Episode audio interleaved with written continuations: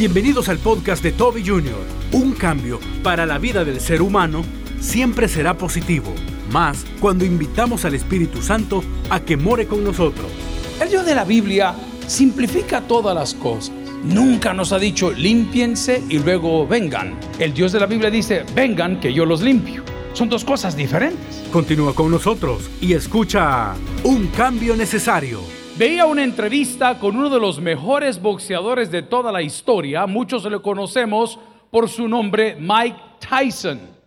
Y este señor rompió todos los récords que yo pude conocer de los knockouts en el momento y en el tiempo que él lo hacía. Y este caballero pasó por diversos procesos. Uno de los más difíciles en su vida fue la pérdida de una hija que él tuvo. Resulta ser que en aquellos años, amigos y hermanos, los teléfonos no eran todos inalámbricos, sino que habían teléfonos con extensión, con cuerda, y era así colochito como la colita de un cerdo. ¿Alguien los recuerda aquí el día de hoy? Amén. Esa es la generación que está por morir en el 2024. Pero los que no los conocieron, déjeme contarle que estaba el auricular conectado al mismo teléfono. Y la niña, por alguna razón, no recuerdo en qué rango de edades, entre 3 a 5 años, se enrolló la cuerda del teléfono y murió asfixiada. Solo entrar ahí le explica por qué la actitud del tipo, ¿verdad? Luego se metió en un montón de problemas y terminó privado de libertad. Y dentro de la prisión se enroló en una religión. Y su corazón aparentemente y su manera de actuar comenzó a cambiar. Y en esta entrevista el tipo que está hablando con él lo lleva a través de todos los cinturones y los trofeos que ganó y le dice, Mike, ¿qué sientes cuando ves estas cosas hoy? Y el tipo los tomó y los tiró le dijo, esto es basura. Porque cuando las prioridades cambian, todo mejora. Dígalo conmigo, cuando las prioridades cambian, Incline su rostro y vamos a orar. Padre, hay un cambio necesario que muchos de nosotros hoy necesitamos. Y es priorizar las cosas. Muchas personas, Señor, siempre decimos de diente al labio que te amamos, pero no guardamos tus mandamientos. Otros decimos que te amamos, pero cuando nos corriges nos alejamos de ti.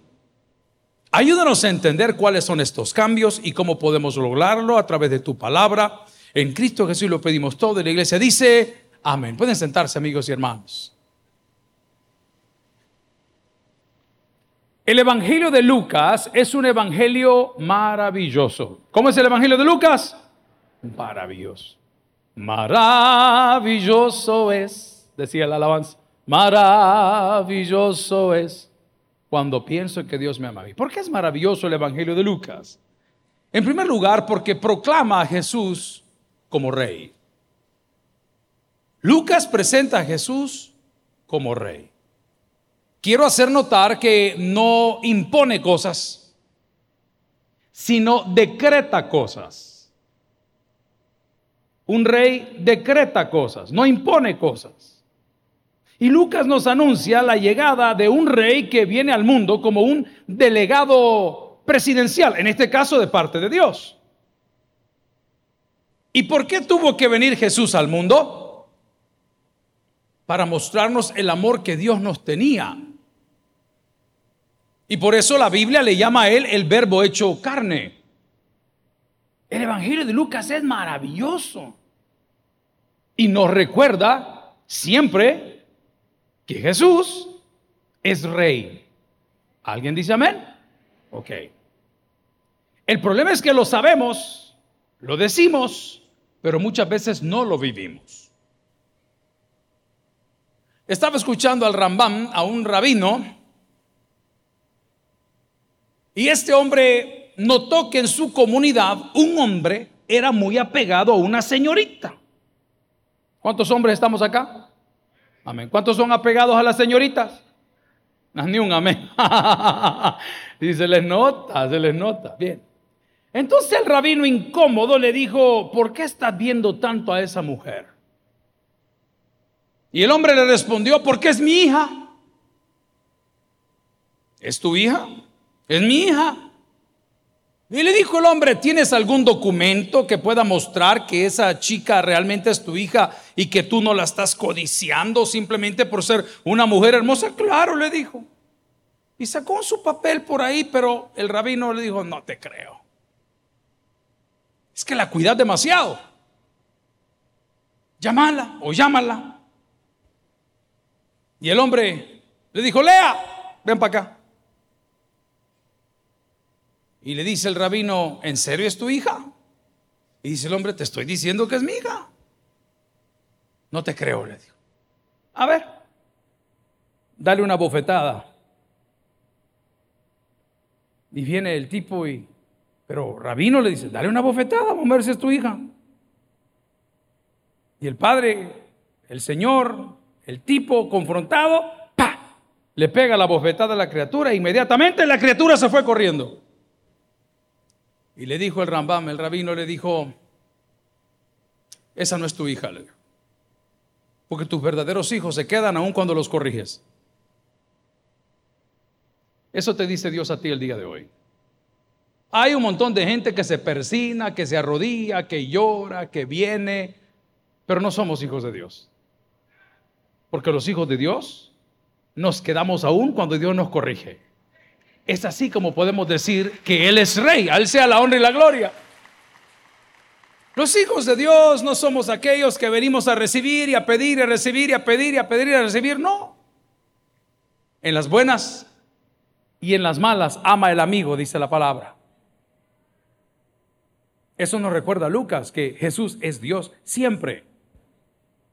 A pesar de que la tribulación por la cual atravesamos hoy sea color de hormiga, como decimos en El Salvador, su vara y su callado nos infunden aliento y aderezan mesa delante de nuestros angustiadores. No tiene por qué temer, pero hay un cambio necesario. Necesitamos colocar a Dios en el lugar que le corresponde. Muchas personas lo han hecho. Y al llegar a su negocio encontramos el corazón de Jesús. Qué bueno.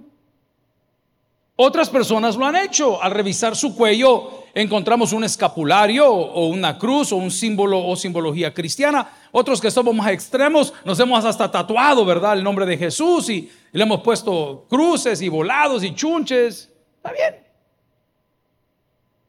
Pero ocupa Dios literalmente un lugar en tu corazón. ¿Es Dios, además de tu Salvador, tu Rey? Un himno clásico decía, Jesús es mi Rey, soberano, mi gozo es cantar su loor. Es Rey y me ve cual hermano, es Rey y me imparte su amor. Dejando su trono de gloria, me vino a sacar a mí de la escoria y por ello yo soy feliz, soy feliz por él. ¿Es Jesús el rey de tu vida? ¿Está Jesús en el lugar que le corresponde? Dije que los reyes decretan, no imponen. La gente le tiene temor a venir a Cristo porque la religión lo ha desformado. La religión le ha quitado su deidad y la religión ha impuesto todo lo que se les ocurre meter. Jesús desea el día de hoy que le conozcas como el rey, como el delegado de Dios para ti. Que lo conozcas como el Cordero de Dios que quita el pecado del mundo.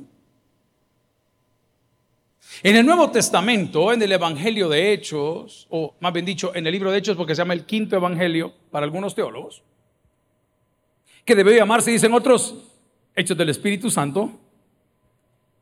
En Hechos 9 encontramos a un hombre que hizo un cambio necesario. Su nombre era Saulo de Tarso.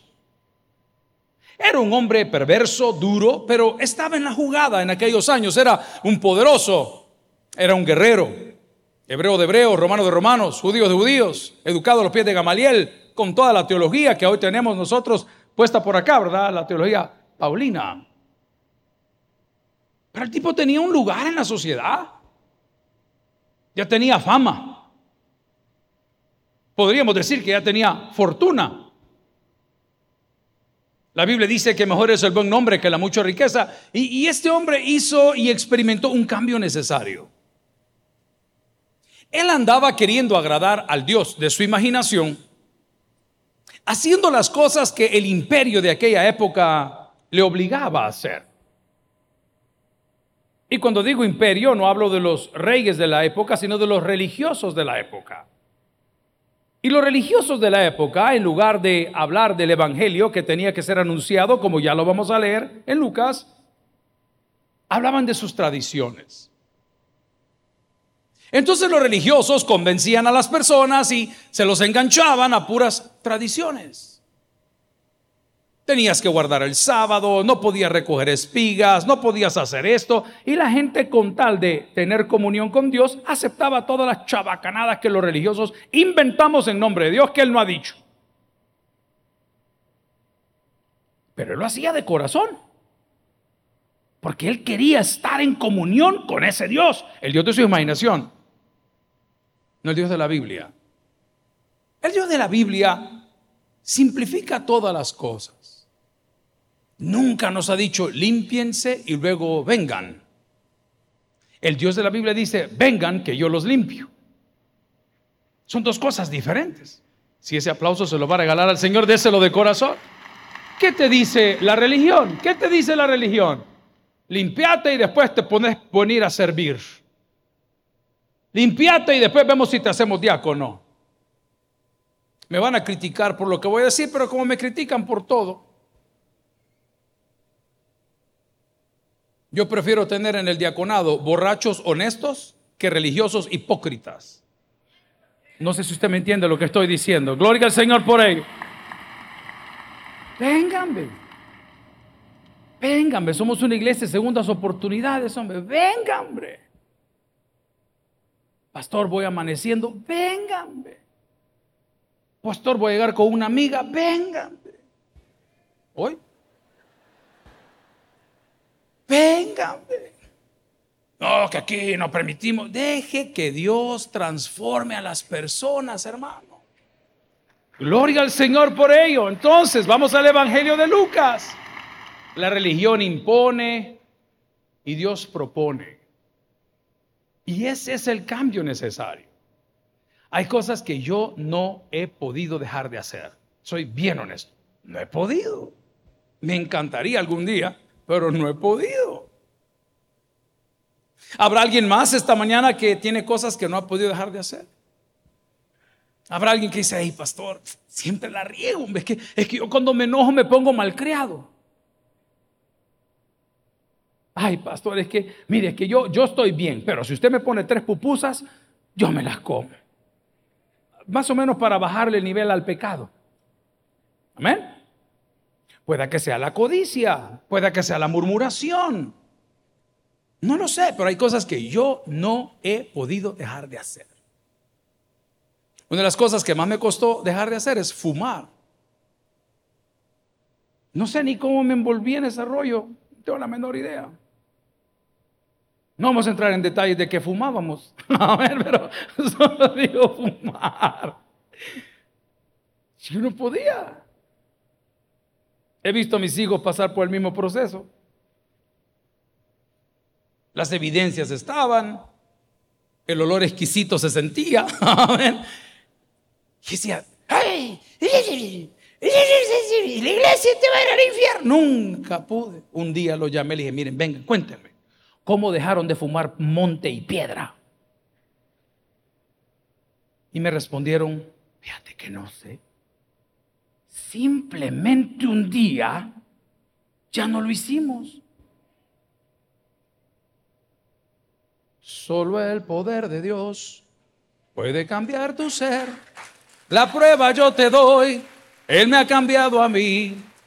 Por eso soy feliz sirviéndole al Señor. Nueva criatura yo soy. Nueva soy.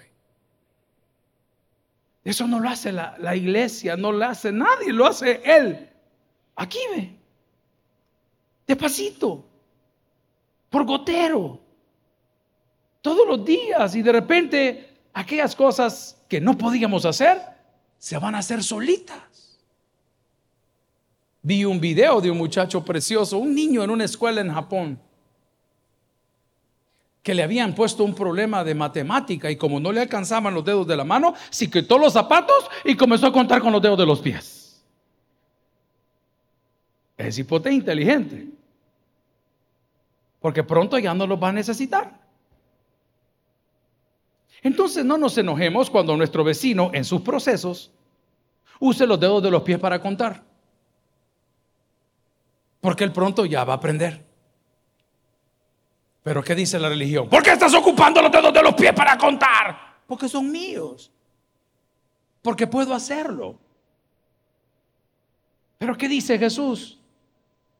Venid a mí los que estáis trabajados y cargados. Yo te voy a hacer descansar. Darle el lugar que a Dios le corresponde en nuestra vida es la mejor decisión que puedes tomar. Lo primero que eso hará en tu vida, como lo hizo en Saulo de Tarso, luego al apóstol Pablo, es que Él va a abrir nuestros ojos. Ya la edad me obliga a usar lentes para poder distinguir lo que está al frente y lo bueno que llega atrás. este es para inteligente, hermano. Porque si yo no me pongo los lentes, yo los vería todos igual. No sabría distinguir. No sé cuántos de ustedes, arriba de 35, 40 años, han tratado de ponerle un hilo a una aguja. Hasta lupa. Vamos a buscar. Un día mi papá ya estaba avanzado en años, me dijo, mira hijo, conseguime una lupa, hombre. Después me pidió una, una regla de esas que se ponen en el escritorio que traen una lupa. Él siempre me pedía cosas rarísimas y me las pedía el último día de viaje. Siempre me decía, papá, le digo, necesita algo, estoy ya por salir al aeropuerto. Fíjate que quiero un cincho de esos que estiran. Papá se llama hule. Porque si los cinchos que estiran no existen, es lo que la mentira que dan los gordos, para que le, para que le den. ¿ah? Y allá me tenía a mí buscando con el pastor Carlos Díaz en Los Ángeles un cincho que estira. Un día me pidió una regla de esas que se ponen en la mesa que tuviera una lupa. Y decía, este hombre, qué molesta con J. ¿Y cómo le decía que no si era mi patrón? Hoy yo quiero pedirles una regla con lupa. Porque hay cosas que ya no las veo. Pero siguen ofendiendo a Dios. Lo primero que hace cuando entronas a Cristo en tu vida es que tú te das cuenta lo que ofende a Dios. El Espíritu Santo hará como lo hace tu mamá o lo hacía tu mamá diciéndote, hijo, salude a su papi, hijo, dé las gracias, hijo, levántese, hijo, métase la camisa, hijo, haga la tarea. Exactamente eso. Dice la palabra del Señor que su Espíritu Santo nos convence de pecado. Eh, no se entiende esto y está bien. Me ayuda a no cometer errores, sería la traducción más básica. Me convence de pecado. Pecado es errar al blanco. Entonces me convence de pecado. ¿Y sabe qué es lo lindo? que el Espíritu Santo está siempre en nosotros. ¿Sabe qué es lindo? Que el Espíritu Santo intercede por nosotros delante del Padre de una manera excepcional. ¿Y quiere que le diga qué le dice? No lo mates todavía, papá. No lo mates todavía. No, pero es que este merece la muerte. Sí, yo lo sé, pero no lo mates todavía. Ténele paciencia, ya va a cambiar este hombre del cual estoy hablando, del famoso quinto evangelio y o hecho del Espíritu Santo o hecho de los apóstoles, en su conversión, lo primero que pudo experimentar es que sus ojos fueron abiertos y se dio cuenta que estaba haciendo las cosas mal. Yo tengo problemas, no soy tan inteligente como mis compañeros. Entonces cuando no puedo resolver algo, yo pido ayuda, hermano. Yo pido ayuda. Ya, ya no siga perdiendo el tiempo. Configurar el wifi de su casa configurar la nueva computadora que le han llevado. Es más, configurar el reloj que anda puesto, que tiene tantas funciones tan raras. Antes los relojes solo daban la hora. Hoy no, hoy dicen de todo. Le toman el pulso, le miden el azúcar, identifican la dama. Todo es increíble. Ahí ella es, ella es, dice. Se siente el olor a zorra. Terrible. Antes los relojes solo daban la hora. Yo cuando no puedo, yo pido ayuda. Clama a mí y yo te responderé, dice la palabra. Y te mostraré cosas grandes y ocultas que tú no, pero ¿por qué no las conocemos? Porque somos dundos. No. Porque nuestros ojos aún no han sido abiertos por su gloria. Cuando Cristo llega a tu vida, solito te vas a dar cuenta lo que a Él le agrada y lo que a Él le desagrada. No te lo tienen que estar repitiendo. No te tienen que estar golpeando. Vaya conmigo si me ayudan, Salmos 98.1. Salmos 98.1 abre tus ojos y cuando Él abre nuestros ojos, lo primero que vamos a encontrar es el camino. Diga conmigo, ¿qué vamos a encontrar? El camino. Hermanos, el tráfico en el mundo está horrible. Estaba en un aeropuerto la semana pasada, domingo por la noche o madrugada a las 12. Conocí a un hermano que se llama Absalón, él es de Nicaragua. Por alguna razón tomó un vuelo que lo llevaría primero a Guatemala y luego vendría a El Salvador y luego llegaría a Nicaragua. Y, le pregunté, ¿y usted dónde es? Mire, yo soy salvadoreño, radicado en Nicaragua, pero pasó por Guatemala.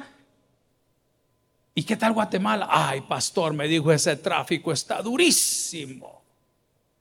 Para entrar de Casa de Dios hacia Guatemala son dos horas. Wow. En El Salvador estamos igual los que vamos para Lourdes Colón, ¿cómo se pone eso? El otro día fui a predicar a la iglesia del camino, Pastor Jaime Guatemala y su esposa.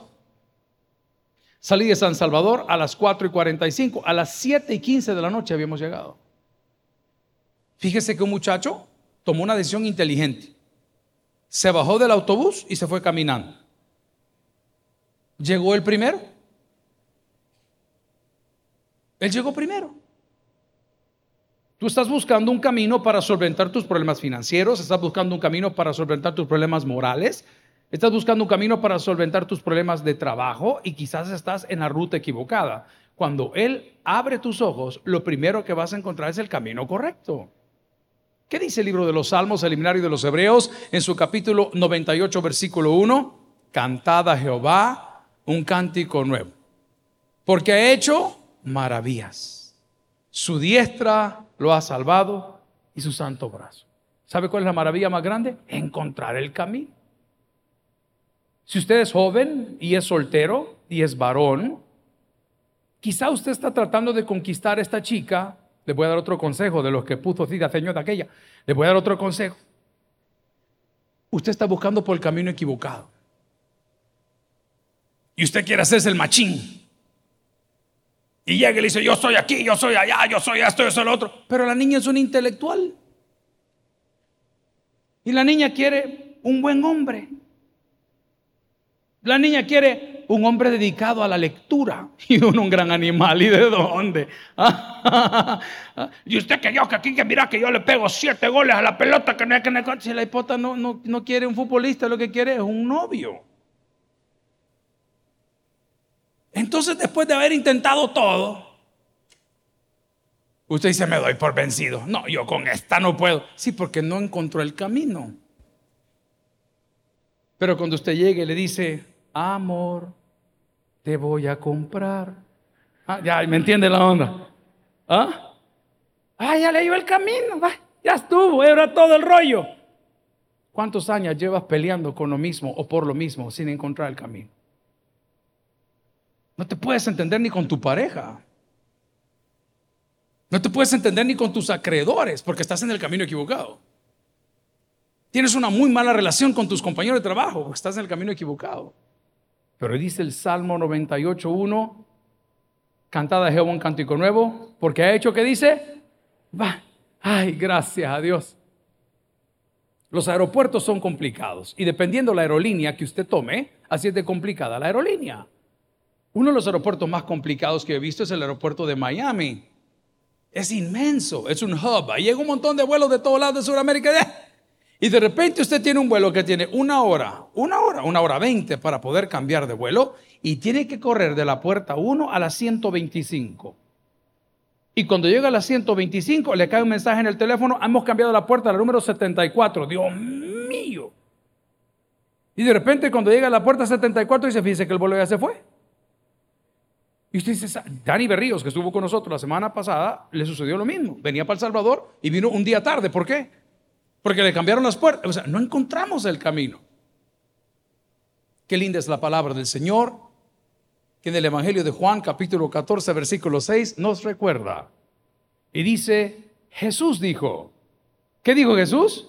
Yo soy el camino, la verdad y la vida. Y nadie viene al Padre ¿Alguien dice amén esa palabra? Entonces, cada vez que quieras hacer algo, gloria al Señor, por favor, busca el camino. Ahora le cuento por qué. Porque el Evangelio de Lucas presenta a Jesús como un rey, como el delegado de Dios, atención, y lo presenta como el modelo a seguir. Diga conmigo, por favor, el modelo a seguir. Cuando usted va a la barbería, usted va a encontrar en la pared un sinfín de modelos. ¿Cómo quiere que le corten el cabello? Y usted dice, hágame un favor, córteme el pelo como Jorge Aguirre. ¿Ah? Por favor, eh, sí, córteme, francesa. Los cortes de antes, pero hoy no sé ni cómo se llaman, papá. Yo no entiendo, Angelito, cómo es ese rollo. Quiero el corte King Flip, está bien. Hoy está con nosotros King Flip aquí en la casa. Le damos una bienvenida, un fortísimo aplauso. Aquí está con su familia. Gracias por estar con nosotros. Pero bien, voy al punto. Ay, mire la hermana hasta desabotonándose ya, qué terrible. Cheseado, hermana, pero bien. Usted ve el modelo y dice, yo quiero eso. ¿Cuántos hombres estamos en la casa de Dios? Ah, mire, no se preocupe si no tiene abdominales. No se preocupe. ¿Cuántos no tenemos abdominales acá? Levánteme la mano. No tenga pena que se le note, hermano, que ande cachete por el amor de Dios. Hoy anda eso. ¿Cuántos no tienen abdominales? Manacho, levanta las dos, por favor, que vos de los míos. Amén pero tiene buena billetera. Vamos a la palabra, hermano, por favor. ¿Por qué les digo esto? Porque en 1982 el mundo cambió. Se los conté el miércoles. Y resulta ser que un tipo atleta brasileño modeló para una marca muy conocida llamada Calvin Klein. Y salió el atleta moreno de raza, que son bendecidos con un porcentaje de grasa mínimo, en sus boxer briefs, apretadito y con todo. Entonces resulta que todos quieren ser como ese señor. Antes de él hubo otro que era el vaquero de Marboro. ¿Cuántos se recuerdan del vaquero de Marboro? Y andaba en un caballo. Y usted quería ser como el vaquero de Marlboro. Hace muchos años atrás, que viejo estoy, salió un famoso llamado Daddy Yankee. Hoy ya ni se menciona Daddy Yankee. Y todos se querían vestir como Daddy Yankee. Hace poco salió un muchacho que no puede hablar, pero canta que ya sabe de quién voy a hablar, del conejo malo. Y hoy todos se quieren vestir como el conejo malo. También en las presidenciales aquí en El Salvador han existido diversidad de modas. Nuestro presidente actual ocupa la barba y todas quieren pintársela. Vamos a la palabra. Pero antes de él estuvo el señor Funes, que andaba con guayaberas blancas, y antes de él estuvo Sánchez, de si no sabemos nada. Pero y así la moda. Usted voy al punto. Si tú eres hombre, hombre, ¿quién es el modelo a seguir? Eso es cuando él dice, yo soy el camino, es bien bonito si no te está complicando la vida, papá. Te está diciendo que cuando topes en un problema, ¿qué haría Jesús? ¿Qué haría Jesús? Vamos a la palabra. El libro de Salmos 72, 18 dice que no solamente nos bendice con todo lo que ha hecho, no solamente dice que nos respalda con toda su bendición, sino que siempre está ahí, dice, bendito sea Dios, el Dios de Israel, el único. Eso quiero resaltar. Amén. El único. A ver, les hago una pregunta. ¿Cuántos somos salvadoreños acá? Vale. usted habla del mágico González en España. Yo he estado comprando semillas y bebidas ahí en un transbordo de vuelo. Y como yo soy indio, yo no entiendo que para andar fuera tiene que andar su pasaporte con usted. Brother, para mí esto es nuevo. Yo creí que solo en la frontera se necesitaba. Y cuando llegué a pagar en la caja del supermercado de este lugar, me dice la señora, ¿cómo vas a pagar? Y le digo, con tarjeta de crédito, ¿tienes una identificación? Aquí está. No, no, no, me dijo, tu pasaporte, me dijo. Y le digo a la señora, si mi pasaporte está en el hotel, si te volado una tienda. Imagínese que cuando lleguen los choris le pidan el DUI. A ver, qué terrible. Mira, dos choris, trajo DUI. ¿Y este qué le pasa? Y me dice la señora, usted es extracomunitario, me dijo. Si de hartar te vengo a dar, le dije, ¿cómo que es extracomunitario? Sí, porque tú no eres de la comunidad europea. ¿Y quién quiere ser de ese diablo? Le dije. A mí me tiene sin cuidado la comunidad europea. Pero voy al punto. El Señor es tan bello y tan hermoso que cuando yo le dije a ella, es que soy del Salvador, inmediatamente me dijo, el mágico. Es mi tío, le dije yo. Sí, babá, así somos, ve. ve? ¿Me entiende? Amigos y hermanos, porque lo tienen como un futbolista maravilloso. Venía de regreso de otro de esos viajes de predicación y quería sorprender a la mamá de mis hijos con algo y decidí traer el acta de divorcio. Todavía no. no. Entonces dije, le voy a llevar algo, ¿verdad? un perfume. ¿Y qué perfume usa? Y le hablo a mis hijos, mira, hazme un favor, anda ve cuál fue el último perfume que, que tu mamá tiene ahí que se le está acabando. Papá me dijo, tiene como 60. Porque está todo abre, ninguno se termina. Bueno, pero dame una idea, dame un nombre. Y llego y me dijo cuál era el bendito perfume. Y llego a la tienda libre, Barajas, España, y me dice la señora, ¿te puedo ayudar en algo? Sí, le digo, solo tengo un ratito y necesito un perfume de este, así, para acá, me dijo, véngase. En las tiendas libres, ahí sí tiene que presentar el pasaporte, porque son exentas de impuestos inmediatamente sin que me lo pidieran porque ya me habían achicado allá afuera, ¿verdad? Saqué mi pasaporte y se lo di a la señora. Y tan pronto vio mi pasaporte, me dijo, Bukele, me dijo. Claro, le digo, si es mi tío. Así somos, ¿ve?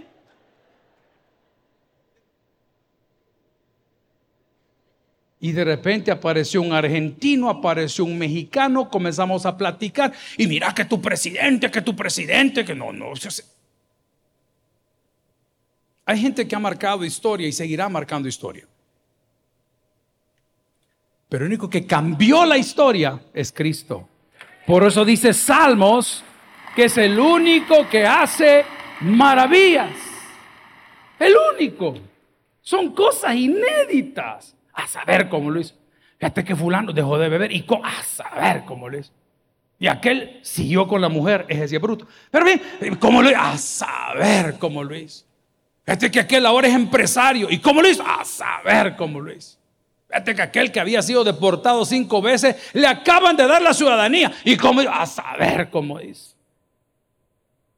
Ese es el Dios del cual te predico hoy. El Evangelio de Lucas, capítulo 4, versículo 43, que es la base de todo. Dice, pero él les dijo, es necesario que también a otras ciudades anuncie el Evangelio del reino de Dios, porque para eso, por eso estamos aquí. Estamos aquí para recordar que Jesús es el Hijo de Dios, que hay ciertas cosas que son necesarias cambiar, y la primera de ellas es quitar la religión y poner a Cristo en el centro de nuestro corazón. El que tiene oídos para el que oiga, vamos a orar. Gloria al Señor. Si el mensaje ha impactado tu vida, puedes visitar www.tabernaculo.net y sigamos aprendiendo más de las enseñanzas del pastor Toby Jr. También puedes buscarlo en las redes sociales, en Instagram, Twitter y YouTube como Toby Jr. Taber y en Facebook como Toby Jr. No te pierdas nuestro siguiente podcast.